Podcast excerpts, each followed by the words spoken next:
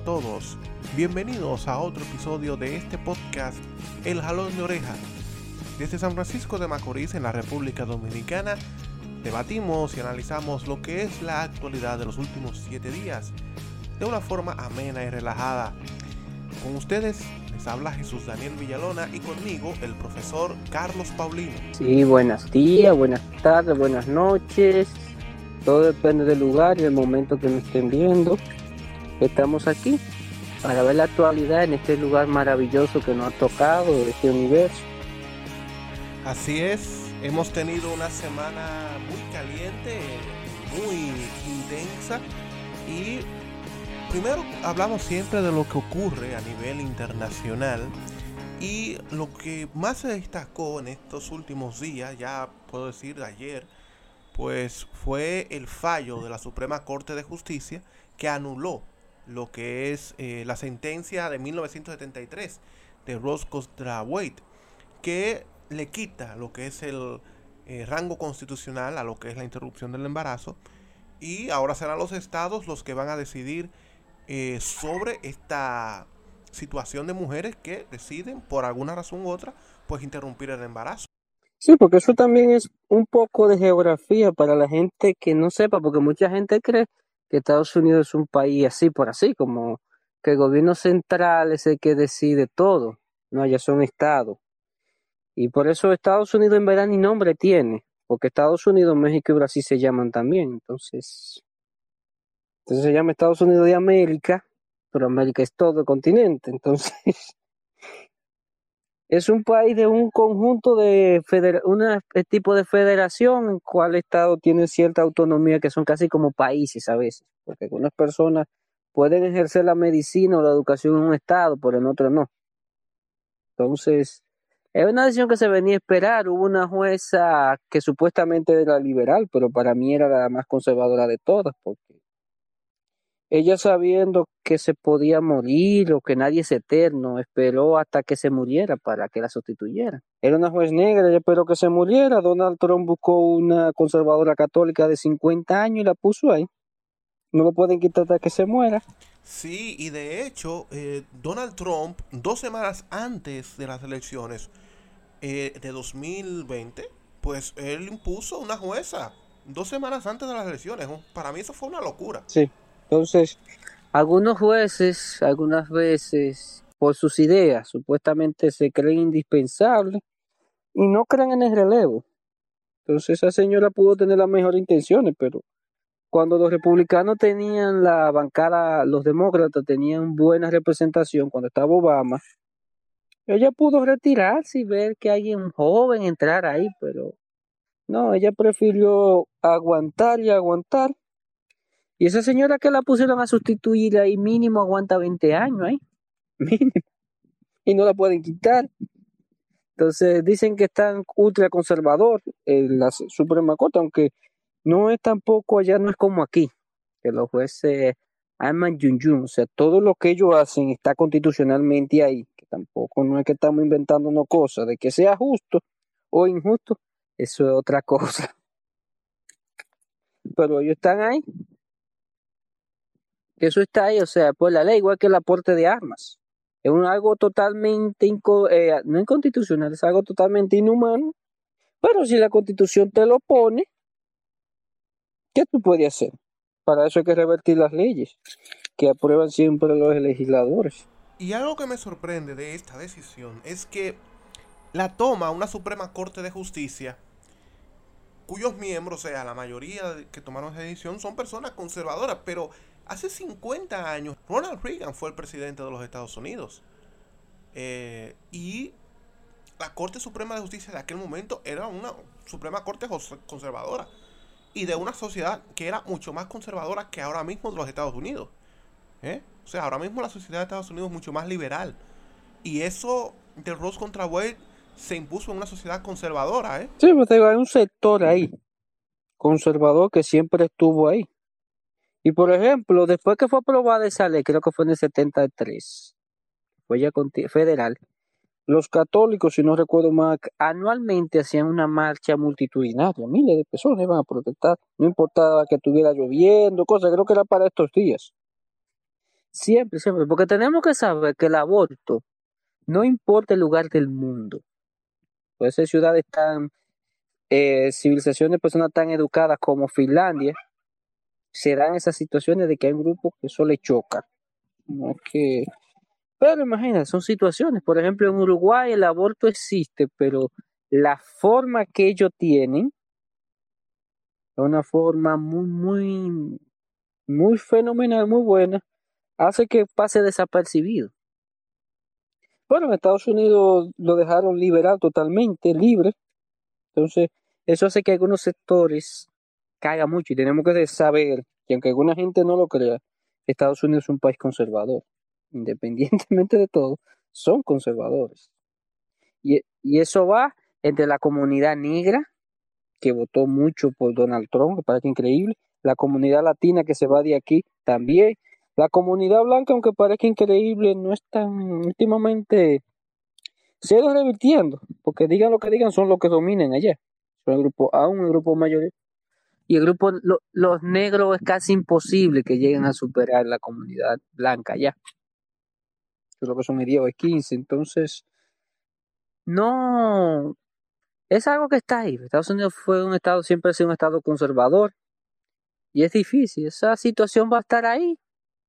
Los estados que se preparen, que sepan muy bien que Estados Unidos no es un país como esto, que el gobierno central que hace, lo hace todo. Hay un estado. Y ya básicamente eso es muy difícil que se logre, logre revertir. Eso sería, por ejemplo, eso le da un empuje grandísimo a Donald Trump. Un empuje grande, grande, grande, grande. Pero también puede producir el efecto contrario, porque recordemos que en 2020 se creía que Donald Trump iba a ganar, pero luego pues vinieron todos los desaguisados que hizo y al final pues Biden se impuso. Esto puede entonces, eh, lo de esta decisión con, de Ross contra Wade, de anular Ross contra Wade, pues puede tener el efecto contrario y darle un impulso a los demócratas y sobre todo en estados donde se va a prohibir el aborto como en Texas. Acuérdate que en un episodio anterior hablamos de esa masa de personas eh, que se va mudando a los estados del interior y que son mayoritariamente demócratas. Entonces ahí en esos estados podrían dar un vuelco, sobre todo en Texas, para que los eh, demócratas ganen esos estados, estados importantes y estados clave. Sí, hay que ver, pero en Texas yo veo muy difícil a Biden poder ganar. Todo difícil. Difícil, difícil. Y además tenemos que saber que son estados federales. Y si fuera por las marchas y la cosa, la ley de armas hacía tiempo se hubiera revertido. Y se han hecho miles y malas de marchas. Es una intención política, porque aunque algunos medios quieran presentarlo, el aborto tiene un rechazo aún muy grande en un sector muy considerable de Estados Unidos principalmente entre los católicos, que son el grupo religioso más grande dentro de los cristianos. Tenemos que tener esto claro, entre los cristianos, el grupo más grande. Y hasta simbólico es porque aunque Joe Biden esté en contra del aborto, esté a favor del aborto, se hizo durante su gobierno. O sea, hasta los católicos hasta se van a sentir que de alguna manera ellos han revertido ciertas cosas. Entonces hay que ver, pero Estados Unidos es un país federal, tampoco nos vamos a mover locos. Cada estado tiene sus reglas y sus cosas, y cosas que te sorprenden a ti en un lado, en otro lado no está. bueno, y ahora dejando de lado ya a los Estados Unidos, vamos a hablar un poquito sobre lo que está pasando en el sur, allá por Brasil, que pues al parecer Jair Bolsonaro, temiendo lo que están pronosticando las encuestas, pues está ahí haciendo algo con los militares y lo que está pasando en Europa con esa invasión de Rusia a Ucrania. Sí, en Brasil está la situación un poco peligrosa. Yo estaba leyendo en el New York Times que Bolsonaro apeló al ejército. Tenemos que saber que los principales jefes militares renunciaron todos. Que en Brasil el ejército autónomo tiene sus propias reglas, sus propias cosas. Entonces, él está apelando que hay un fraude, fraude. Los generales que puso, que son muy leales a él, parece, aunque hay que ver porque hay una cúpula militar ahí que es la que decide lo que está bien y lo que está mal en Brasil. Eh, ellos están diciendo que puede ser que haya fraude, qué cosa, pero no creo que puedan armar un golpe de Estado como tal.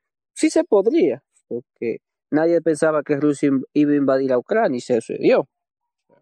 Vivimos en el mundo de las cosas. Pero a Brasil no le conviene, la economía ha sido muy golpeada. Lula tiene un 52%, Bolsonaro creo que tiene un 30% y hacia abajo. Veremos, porque Bolsonaro no ha traído el éxito que esperaban. Hay que saber los dos periodistas que mataron de Guardian, eso fue ya la chispa. Y ahí ha pasado. Va muy lamentable.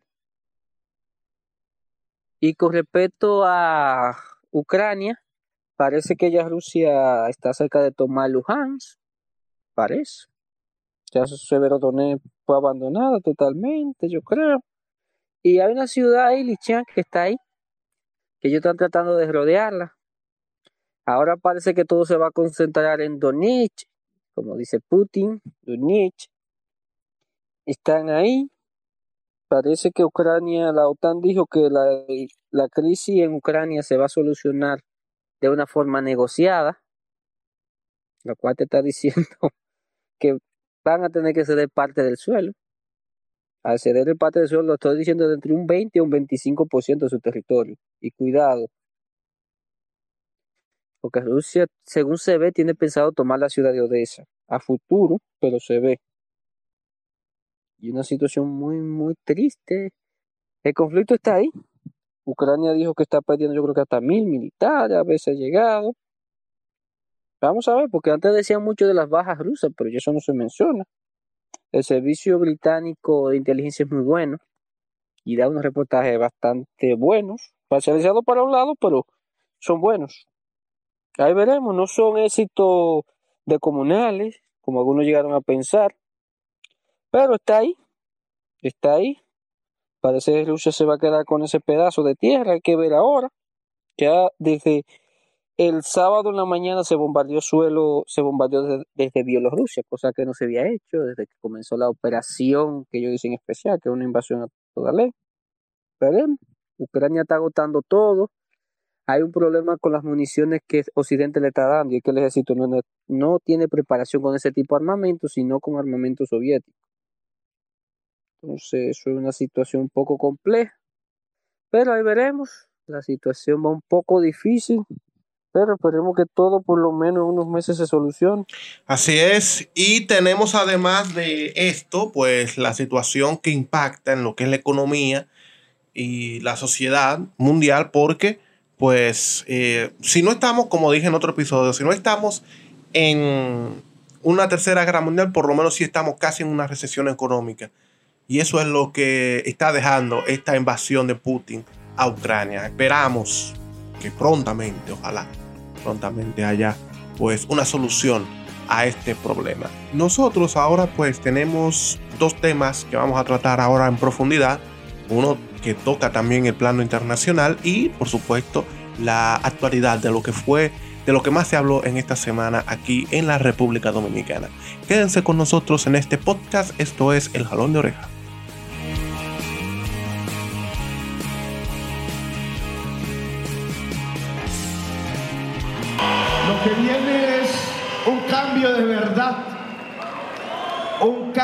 Real. En ello comprometemos la existencia, la vida misma. No vamos a traicionar ese electorado que lo que le ha gritado al país, lo que le ha gritado precisamente a la historia es que a partir de hoy Colombia cambia. Colombia es otra. Hace una semana Colombia fue a votar en su segunda vuelta. Y hace dos semanas, o tres semanas, cuando se celebró la primera vuelta, pues la gente pensaba que esto no iba a pasar, pero ocurrió. Gustavo Petro ganó las elecciones en segunda vuelta y es el presidente electo de Colombia. Por primera vez el país andino tendrá un presidente netamente de izquierdas. Y esto pues no ha gustado a la derecha más dura que ha surgido en los últimos tiempos. Esta derecha más radical y obstinada. Pero ya es un hecho y por supuesto va a tener su impacto y tiene su impacto en toda Latinoamérica. Sí, Petro triunfó. Yo tenía dudas, en serio, tenía dudas porque el otro señor mantenía una ventaja ahí de un 1 o 2%, le daba las encuestas, pero el equipo de Petro se concentró en dos grupos de la población, la gente de Fajardo, que se fue a votar por Petro, que parece increíble. A eso hay que juntarle que votó el 58%, 3% más, que al principio fue un 55, luego un 58. esperemos que Colombia siga así, la participación cada día mayor. Y le dio, le dio, le dio para ganar, juntando votos de aquí y de allá. Parece que no pudo, la gente de la derecha no la pudo motivar, no le interesó ese grupo, se ve que no le interesó irse para allá. Entonces supo aprovechar cada grupito, entonces ahí sacó, porque la gente del señor Hernández se le olvidó, parece que hay un cuarenta y pico por ciento de la población, en ese entonces fue un 45 que no votaba. Y si un candidato como yo lograra coger un 5 un 6% de esa gente que no fue a votar, ya estaba ganado. Y Petro cogió, votó un 3% más de la, de la primera vuelta y ese 3% según se ve se fue para él, una buena parte, entonces. Pues parece que te hicieron caso, alguien pues parece que escuchó el podcast y te escuchó a ti diciendo cómo debía ganar Petro y parece que aplicaron esa fórmula y le funcionó allá en Colombia. Sí, le funcionó bien y parece que supo escoger ahí, porque Colombia es una sociedad muy clasista un poco, porque la mayoría de candidatos, ahora fue que se dio una sesión con el de Bucaramanga y Petro. Por cierto, Petro fue gobernador de Bogotá. Él no es de Bogotá, pero está ahí hace años que vive ahí. Entonces, en más de lo mismo, aunque no, con otro carisma, pero en Colombia siempre, creo que de 80 de los 120 presidentes que ha tenido han sido de Antioquía o de, o de Bogotá.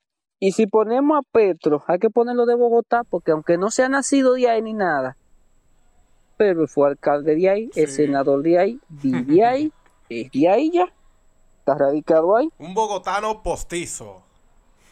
Mm, es un Bogotá, entonces sigue siendo un poquito ahí, se dio el cambio de que no, no de Antioquía, porque de Antioquía parece que los candidatos son muy... De donde el señor Vélez, entonces ahí Uribe prácticamente ellos barrieron, pero no bastó. Se quedaron en el centro del país, pero con eso no bastó. No le dio muy bien, porque aquí también tenemos que tener un dato. América Latina siempre batea contraria a Europa. Europa, con Macron la gente se fue para la derecha, porque Melenchón lamentablemente fue un fracaso. Ay. Sí, es segunda, sí, fue la segunda fuerza más votada, pero no tampoco, no sé, ni se le acercó, porque la primera vuelta ellos le ganaron por un punto a Macron, y aquí no sucedió eso. Entonces, Macron no supo, supo ahí moverse, necesita más, pero el señor Melenchón, lamentablemente, la señora Le Pen le fue muy bien tener creo que de 10 a 15 a 80, casi 90, le fue bien. mientras Europa se iba para la derecha, aquí se fueron para la izquierda. Y cuando aquí se van para la derecha, Europa se va para la izquierda. Concha, es que no hay coordinación entre Europa y América Latina en cuanto a la izquierda. Me gustaría una vez que haya coordinación, pero conchale. Siempre, entonces Petro ahí está. Fue una victoria bastante ajustada va a tener que luchar contra viento y marea porque tiene un grupo ahí que va a estar contrario a él. Sin cuartel. Eso no que dique. Están ahí. Tampoco no fue que ganó brillantemente, fue creo que por cuatro puntos. No, sí, cuatro puntos. Entonces tiene que sacar de todo. Tiene una candidata ahí que trae mucho, mucho llamado, lo cual también es un problema porque es una candidata que va a tratar de buscar su capital político hacia una presidencia. Esa señora es una futura presidenta de Colombia, independientemente de lo que venga. Hablamos de Francia Márquez. Lo bueno es que ya el, espíritu uribista está, no está muerto, pero fue un buen, un buen golpe. Como siempre, lo que se esperaba, con Duque ya empezó a chocar, pero Duque no lo quiere nadie en Colombia, eso no es que Duque en Antioquía, que Antioquía puede ir pierde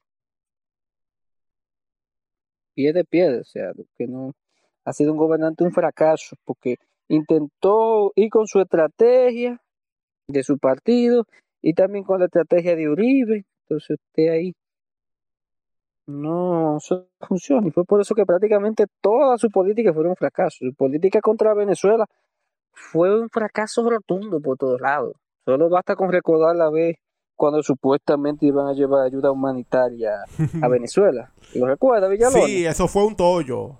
Que en cualquier país del mundo eso era ilegal. Sí. En cualquier lugar del mundo. Que México diga que va a llevar una cosa así a Estados Unidos y lo van a dejar pasar. Van a caer a tiro de que lo vean. Sí, yo recuerdo eso. Eso fue un show del mal gusto. Eh, si mal no recuerdo, 2018, 2019, por ahí. Que, que fueron ellos, se presentaron al frente y después mandaron a esa pobre gente a que lo mataran allá esos guayos. Se quedaron trancados, entonces no se dio a mayores porque los camioneros cuando le prendieron fuego a un camión, los mismos manifestantes, los camioneros se pararon dijeron, ay, espérense, ¿quién no va a pagar el camión? ¿Quién lo va a pagar? Como no había quien lo pagar, se pararon, porque ellos van a estar mandando. Entonces, Duque participó ahí. No fue nada. Era el último que faltaba del grupo de Lima. Famoso grupo de Lima, se murieron todos. Apenas parecido a eso sigue Lazo y Lazo está pasando por una situación que no le hemos tocado, pero Ecuador está en una situación bien grave. Sí, sí. Bien, bien grave. ¿eh? Problema en parte de algunas políticas de Lazo y también de problema internacional, porque ellos vendían muchos víveres, por ejemplo, a Rusia y eso está parado. El petróleo que ha subido hasta unos precios increíbles, más trigo, maíz y cosas así que son de consumo junto al arroz también. Está ahí. O sea, es una situación muy difícil. Entonces, Duque en parte mucho nos sorprendimos de que siguiera ahí, porque la protesta y cosas. Pero Colombia está ahí. Esperemos lo que nos presente el señor Petro. Aunque aquí hay mucha gente que ha empezado a gritar y cosas, pero no una cosa el otro mundo. Sí, no, mira, de, hecho, en esta parte, pues teníamos que hablar precisamente de esto de esa rabia que le ha generado a esta derecha tan eh, radical y obstinada que ha surgido en los últimos años. O sea, que están enojados porque esta, por esta victoria de Petro en Colombia. Todavía el miércoles, el miércoles jueves todavía estaban rabiosos contra esa victoria. Y me parece que es parte de algo que ellos se están dando cuenta. Y es que la izquierda, la nueva izquierda, que se ha alejado de lo que es eh, Maduro, Ortega, ¿verdad? De ese, de ese, de ese grupo, pues está tomando cada vez más posiciones en Latinoamérica y por eso pues están con esa actitud tan rabiosa y tan eh, enojada que tienen. Sí, y que esta derecha no se quiere analizar, porque tienen que reconocerse que sus gobiernos fueron bien malos, independientemente fueron bien malos, y fue por eso que prácticamente todos los gobernantes que ganaron de derecha, todos, cuando dijeron que el comunismo aquí se estaba muriendo, no pasaron de un periodo. Ninguno. Ninguno. Toditos se murieron al paso ahí. Y en Argentina, que Argentina, con los líos del señor Fernández, que en serio ha armado muchos líos, el partido se mantiene vivo. Sí. Se mantiene muy vivo. Así es, porque o sea, cualquier persona que puede mirar lo que pasa en Argentina puede ver que en el frente de todos, que es la alianza del presidente Fernández, puede ver que se están matando, que tienen su diferencia y todo, pero ellos van a ir unidos sí o sí a las elecciones próximas, porque del otro lado está gente que tú lo ves en televisión allá y sueltan una barbaridad increíble. Eh, Macri todavía está ahí gravitando y quiere volver y tenemos un Javier Milei que se desplaya con un montón de cosas, óyeme, increíble. Sí, yo una división, pero al final siempre hay un partido que se, para final, a la presidencia, van juntos, independientemente de todo, son como el PRD de aquí, que pelean y se matan, pero al final todo el mundo vota por. Pero la, la derecha tiene que revisarse, tiene que revisarse qué fue lo que pasó, porque en verdad ¿Cómo puede ser que duraron un año y se fue, se vinieron todos abajo? El único gobierno de derecha que se le ve un poquito de es de Luis Abinader. ¿Cómo? Porque de Luis Abinader es de derecha. Bueno, sí. Que nadie lo dice, de derecha. El único que se le ha visto y tiene tinte de que aquí lo dicen de socialista, pero después hay ninguno. Ninguno ha tenido un éxito ahí que veremos. En Chile, señor pasado gobierno fue un desastre. En Brasil, Bolsonaro en verdad ha sido malo. Ay, Y en México ni decir, que aunque digan que Morena sea mala cosa, pero Morena está ahí. Y parece que Morena va a seguir ahí morineando. Ah, sí, y nosotros hablamos precisamente sobre el éxito que ellos tuvieron en las últimas elecciones eh, a gobernadores, donde ellos les fue muy bien. O sea que eh, Morena tiene la sartén por el mango por allá, por ah, México. Pero eh, es la realidad que ahora mismo enfrenta la derecha, eh, ¿verdad? Pues que está viendo cómo esta izquierda pues sigue ganando posiciones y ya veremos cómo le va a Petro, ya veremos cómo le va a Petro en su puesto ya como presidente, ya después de que pues sea investido como tal el 7 de agosto. Y el impacto que va a tener en América Latina y sobre todo ya en Estados Unidos también, que va a tener su impacto. Eh, Ustedes saben que Estados Unidos y Colombia pues han tenido una relación especial y esto va a impactar mucho también. Que veremos cuando Donald Trump si logra volver. Ay, Dios libre. ¿Qué puede hacer? No, veremos, porque Biden Bueno, ha metido muchos problemas desde el día que dijo que iba a defender militarmente a Taiwán de China, que por cierto, los asesores, los asesores se miraron cuando dijo eso. Así, ¿qué es lo que este hombre está diciendo? Igual que lo de Ucrania, que esto, entonces hay que ver, porque ahora Estados Unidos, aunque parezca increíble, quiere encabezar el movimiento de izquierda. Ah, sí. Es increíble. Oh. Sí, pues, de alguna manera ellos lo que quieren venir, que la izquierda más moderada y cosas viene de allá, Oh. no de otro lado, es lo que ellos quieren. Y los republicanos encabezar la derecha aquí, Ah, ya tú sabes. eso sí es que vamos. Esto es el jalón de oreja. El pasado es corrupción e impunidad. No mire para atrás. El pasado es despilfarro e ineficiencia. No mire para atrás. El pasado es atraso y pobreza. No mire para atrás. El pasado es abuso de poder. Hace una semana el PRM juramentó a sus nuevos dirigentes, entre comillas, salidos de la convención que ellos realizaron. Y en ese acto habló el presidente Luis Abinader y pues le lanzó su dardo a la oposición, entiendas el PLD y la Fuerza del Pueblo. Y al parecer pues el presidente de la República ha puesto, quizás sin querer queriendo, la primera piedra para lo que sería la eventual maquinaria para una posible reelección en el año 2024.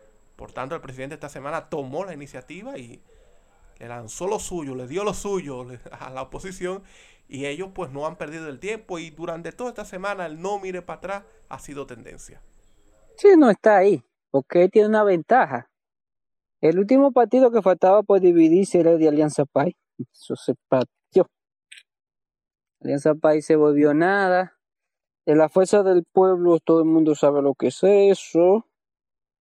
Entonces, el PLD, aunque tiene un 25% que lo apoya, pues no es un secreto para nadie, no ha sabido sacar un candidato. Porque ellos como que están esperando que a Danilo lo sometan, parece. No, mira, es que el PLD también debe estar esperando la elección de su candidato en una consulta que ellos tienen para octubre, que para mí es ilegal, ¿eh? ante la ley electoral. Pero parece que están esperando eso. Sí, porque ellos tenían a Margarita, Margarita, Margarita, pero de repente como que Margarita se ha apagado. Se ha quedado como siempre. Entonces, Albert Martínez está ahí, tirando, tirando, tirando, pero Domínguez Brito, como siempre, se va a quedar en un tercer o cuarto lugar. Los demás candidatos no se sabe quiénes son y no interesan mucho. Entonces, aquí no se le ve como esa, esa ponderancia. Luis ya comenzó ahí porque también hay que tener en cuenta. Luis puede ser que no llegue a un 50% de los votos. Ellos lo han marcado y marcado. Se queda un 48-47. El PRM de ahí no pasa. Está ahí. Entonces, la gente del PLD posiblemente nos veamos en una segunda vuelta, porque la situación económica no es que va a mejorar mucho para estos años. Quizá para el 24. Quizás. Pero este año no es que va a ser muy bueno y el otro vamos a estar con la consecuencia de lo que hicimos en este. Entonces, vamos a ver. Pero el gobierno ha empezado ya su campaña, la comenzó pronto. Wow, faltan Sí. dos años todavía. Eh, demasiado pronto para mí. Yo creo que el gobierno y el PRM debieron esperar un poquito más, pero sin querer corriendo quizá eh, arrancaron la campaña o la precampaña o la maquinaria para el 2024. Sí, es ahí, porque eso mayormente comienza, hace un acto como el que hicieron el domingo, muy bien, todo. Se enfría como ahora, ya nadie eso ni lo menciona. Todavía se enfría, luego a final de año ponen, para el 23 comienzan con todo, bajan, y ya de junio del año entrante, ahí sí veremos ya la, la fiesta que vamos. Sí, Todo el sí, mundo a va a bailar. ser intenso lo que va a ser la segunda mitad del año que viene, porque van a hacerse las primarias de los partidos. Entonces van a haber mucha gente que va a querer ratificar su candidatura para el 2024 y luego también los que quieran subir para desplazar a otras personas, otros diputados, senadores, alcaldes y regidores. Si no va a ser algo ahí, hay que ver, porque el PLD está ahí, sigue con sus fuerzas, pero posiblemente pidan todas sus representaciones, porque los diputados que le quedan y senadores son de la zona fronteriza. Y todos sabemos que esas provincias que están ahí no son, son votos del gobierno, siempre ha sido así, siempre. Entonces, posiblemente se van a quedar solo con diputados. Aquí el, el senador, por ejemplo, que tenemos, yo lo veo favorito a ganar otra vez. No ha hecho nada, pero están ahí. Y los diputados por igual. Ese PLD, la fuerza del pueblo, se está robando cuanto puede del PLD. Pero el PLD está ahí con su candidato certero. Y los otros partidos como Alianza País, para mí ya murieron, porque el señor Guillermo Moreno no le quiere dar paso a nadie. Y cuando digo a nadie, es a nadie. Bartolomé Pujol, que podía ser un candidato bueno, ahí se quedó con un carguito de eso de gobierno de quinta categoría. No se ha vuelto a mencionar más. Guillermo Moreno no se ha preocupado por formar una estructura como tal, un tipo de caciquisca, de cacicazgo que existe en todos los partidos minoritarios. Y veremos. El señor José Horacio como que no está por esto ahora, aunque tiene que ya comenzar a moverse también para que el partido tenga representación, porque hasta ahora es el único diputado de eso. Tiene que tener sus locales, sus seguidores, sus cosas. Vamos a ver, porque también en el PRM candidatas como Faride de Raful, su carrera política ya llegó al clima, se llegó al fin, porque aquí, aunque parezca increíble, aquí la gente, todo el mundo cree que alguien que se defiende y cosas puede aspirar a la presidencia. Pero eso ha quedado ahí. Y creen, ah, qué liberal, qué cosa, no, hermano. Esa gente no están para eso. Entonces ya cumplieron su función y la candidatura va ahí.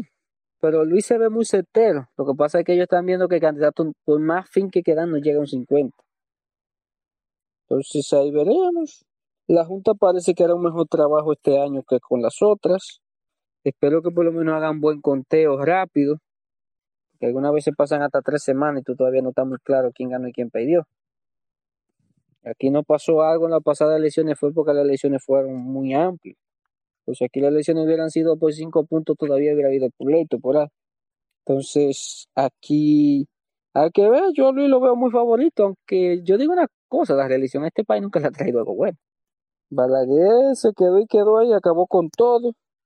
Y cuando volvió Leonel, eso fue un fracaso. Todos saben el déficit que dejó en el 2012. Y el Danilo, todo el mundo sabe todo lo que armó después que se religió. Un desastre total. Por más propaganda que tenían inundado, no funcionó el candidato, por eso. Entonces veremos, porque Luis tiene dos años, pero algunas veces parece un gobierno desgastado. Sí, el gobierno y el PRM tienen que tener cuidado. O sea, está bien porque ellos pueden aspirar. Luis Abinader puede aspirar a la reelección. La constitución le permite un periodo más. Pero tienen que tener cuidado en no caer en los errores, en no cometer los errores que hizo, que hizo Leonel en el 2008 cuando se religió y luego entonces Danilo en el 16. Eh, el gobierno tiene, y bueno, el intento ahora en el 2020, ¿verdad? O sea, tiene que tener cuidado el gobierno eh, tiene que tener cuidado Luis Abinader y el PRM cuando intenten eh, ya montar todo lo que es, si es que no está montada ya, la maquinaria para la reelección en el 2024. Sí, ellos están ahí, pero no sé, porque es que el gobierno se ve, por lo menos Luis, se ve un poquito sólido, y cada vez que aparece alguien hablando algunas cosas, le da su macanazo en pleno partido. Guido es el mejor ejemplo de eso. Y Ramón Abulquer, que, busca un puesto siempre. Y con todo y toda la oposición todavía no ha podido hacer un argumento que esté al nivel de Guido o de Ramón Albuquerque. No está ni a la mitad ni nada, porque ellos no pueden hablar nada. El vocero del PLD, eh, de Elías Piña, ese señor es un desastre. Porque un señor, eh, una provincia con tanta necesidad y nada más parece crítica, crítica, crítica, el gobierno crítica por aquí, por allá. Entonces, ese señor en primer lugar ya no se va a reelegir. Casi imposible que pueda reelegirse por allá. Por, porque es una provincia pro gobierno, Elías Piña. Que por cierto, son de esas provincias que no sé por qué están ahí, igual que otras tantas del sur. Y otras tantas del país también, que no tienen sentido, pero están ahí. Entonces, veremos. Porque el gobierno está ahí, ellos tienen sus planes, todo gobierno tiene derecho a reelegirse. Aunque la reelección nunca ha sido, como yo digo, en este país no ha dejado nada bueno. Cierto, y por eso reitero, el gobierno y el PRM tienen que tener cuidado con la reelección. ¿eh?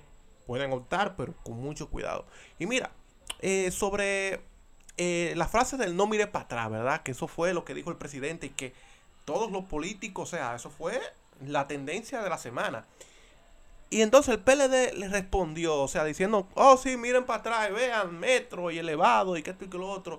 Y yo me quedo sorprendido, incluso en las redes sociales mías, eh, un, yo respondí a un video del PLD diciendo, oh, que, el PLD, que en el PLD la gasolina estaba barata y que eh, la gente podía salir a la calle. Yo digo, conchale, pero ¿y es que esta gente cree que, que pueden jugar tan fácil con la, con la memoria del pueblo? Eh? ¿Creen que, aquí hay gente idiota? Conchale. Porque eso fue una tomadura de pelo desde, mi punto de vista. Sí, tiene que coordinarse. Hay que ver. Porque muchas veces sacan todas las mañas aunque Danilo sacó todas sus mañas en el pasado gobierno, primera cosa. El problema fue que lo que hizo en la primera explotó todo, sí, porque el caso de Ebre explotó fue en la segunda, todo explotó, ahí fue, se reventó. Ahí fue que explotó todo, todo, todo, todo. Entonces, vamos a ver. El gobierno de ha intentado algunas cosas, pero ya ahí vamos, porque ya está un ministro lleva muerto. Entonces, este es un país un poco complejo, algunas cosas, pero ya veremos, porque tiene una ventaja mucho mejor que la que tiene el PLD. Ya que el PLD no tiene un candidato ahí que pueda decirte esto es. Y la fuerza del pueblo, con Leonel, ahí mismo se mata solo, porque el pasado que tiene, no hay que joderlo mucho. Y y como digo, la tercera fuerza que están por ahí no se le ve mucha fuerza. Alianza País, que siempre saca un 2, 3, 2, 3. Ya con esta rotura difícilmente llega a un 1%. Entonces, prácticamente va quedando todo. Los demás partiditos quedan ahí chupando de la teta del Estado. Eso debió de corregirse hace años. Tal vez este gobierno se antoje de eso cuando se reelija. Como no tiene mucho que perder, y veremos, porque eso no tiene mucho sentido.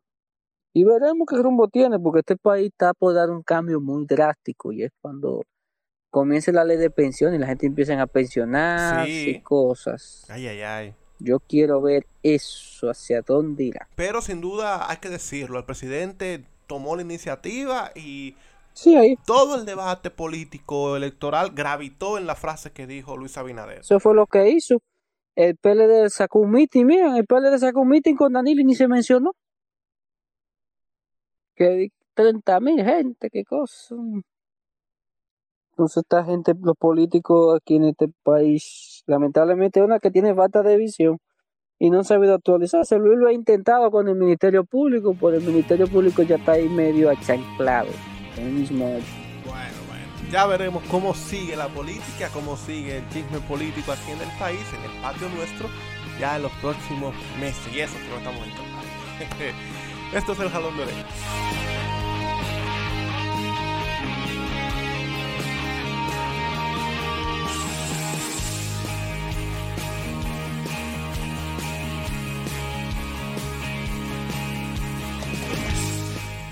Finalizamos el episodio de esta semana del Jalón de Oreja, agradeciéndoles a ustedes por la sintonía, por estar ahí con nosotros durante este episodio, durante los otros episodios, los anteriores episodios que hemos hecho para ustedes.